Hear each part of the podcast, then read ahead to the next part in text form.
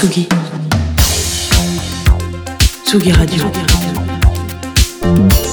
Place des fêtes.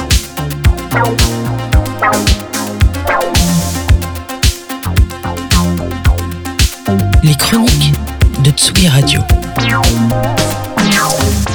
Tous les mois, il décrypte pour nous la musique de nos jeux vidéo préférés ou de ceux qui vont devenir nos jeux vidéo préférés. C'est Antoine Gaillanou. Salut Antoine. Salut, salut. Bienvenue. Alors tous les mois, donc aussi, il faut que je me plonge comme ça, euh, euh, les yeux fermés, dans l'ambiance d'un jeu vidéo. C'est parti.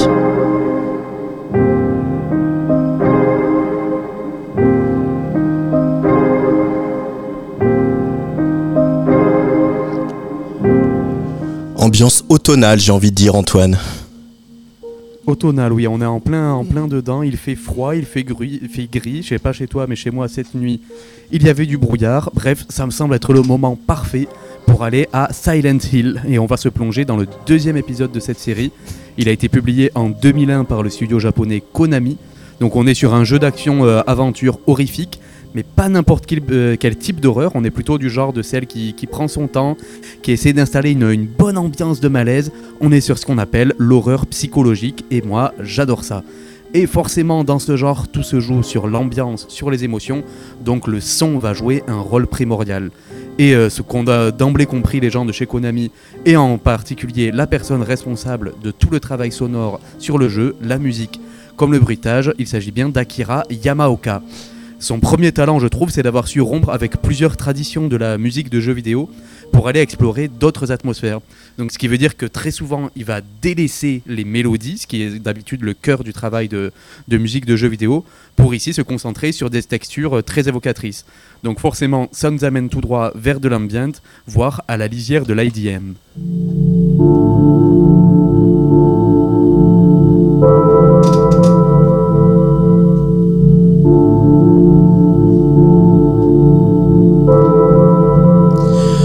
Presque l'impression d'entendre un monstre qui respire, Antoine.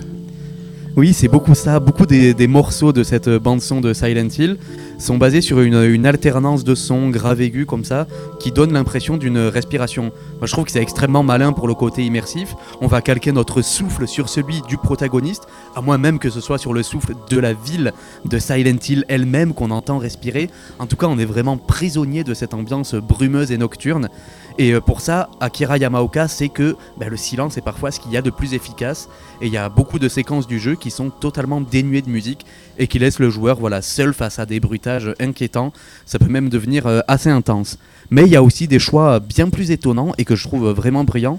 Par exemple, parce qu'à un seul moment, tu as pensé qu'on allait parler de hip-hop? Ah non, pas du parce tout. Parce que oui. et oui, oui c'est bien de ça. C'est bien ça les, les pistes les plus marquantes de cette bande son. Donc je rappelle que le jeu il sort en, en 2001, on est en pleine vague de trip-hop, on est en plein dans l'abstract hip-hop. Et voilà, on sent que Akira Yamaoka a beaucoup écouté tout ça. Et il profite à fond bah, des possibilités offertes par la PlayStation 2 et le support CD pour incorporer ça au mieux. Donc voilà, ça sonne souvent comme du DJ Shadow, comme du Bar Boards of Canada ou même du Portishead, il y a des posters du groupe anglais qui sont cachés dans le décor. Et il y a des hommages totalement évidents dans la musique euh, à l'image du prochain extrait.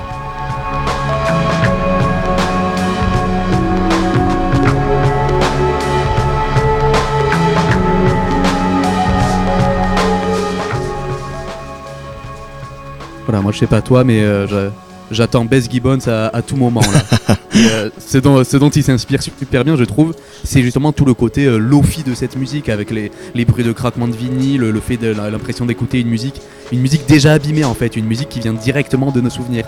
Et évidemment, ça fonctionne à merveille avec le côté horrifique et psychologique du jeu.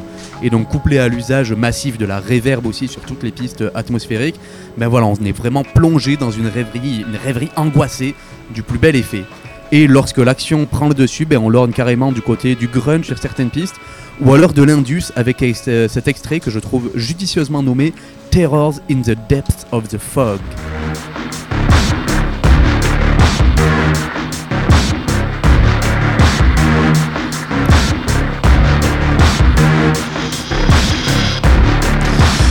Ah oui, dis donc, on nage quand même dans pas mal d'univers assez différents, Antoine. C'est ça, j'en parle souvent euh, dans ces, dans ces chroniques-là, c'est la, la, versatilité des compositeurs et compositrices du Japon qui savent un peu aller, aller piocher dans plein de styles différents. Mais dans le cas de Silent Hill 2, il y a vraiment un point commun dans le traitement de tous ces styles euh, différents. C'est ce goût pour l'épure avec très peu des mélodies très simples, le travail sur les textures, le côté usé des sons, voilà tout ce dont je parle depuis le début. Voilà, Yamaoka ici, il va citer euh, Nine Inch Nails comme euh, grande référence, on vient de l'entendre. Et il y en a une autre que je trouve passionnante et très éclairante, c'est l'influence d'Angelo Badalamenti, le compositeur favori de David Lynch et récemment disparu. Et je trouve qu'on l'entend bien dans le dernier extrait qu'on va écouter.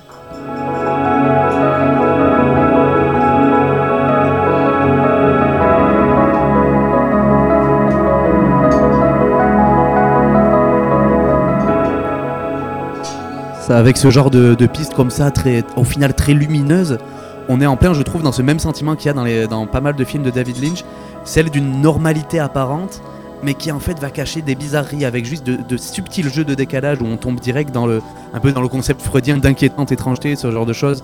Yamaoka s'est vraiment puisé partout pour générer ce malaise entre nous.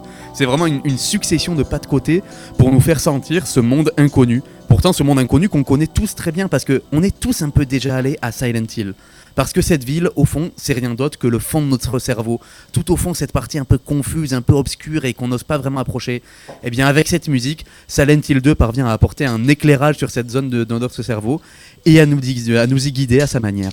Silent Hill 2, euh, publié par Konami en 2001, c'est sur PlayStation 2. Un remake est à venir, réalisé par le studio euh, polonais euh, Bluebird Team. Et on rappelle bien sûr le nom du compositeur Akira Yamaoka. Merci Antoine Gaillanou, à l'année prochaine. Bluebird Team pour un dernier mot, qui ont fait le jeu Layers of Fear, un autre grand nom moins connu, plus indé, mais très intéressant d'horreur psychologique. Allez, à l'année prochaine. mais, mais c'est ça, bonne fête à toi, merci beaucoup.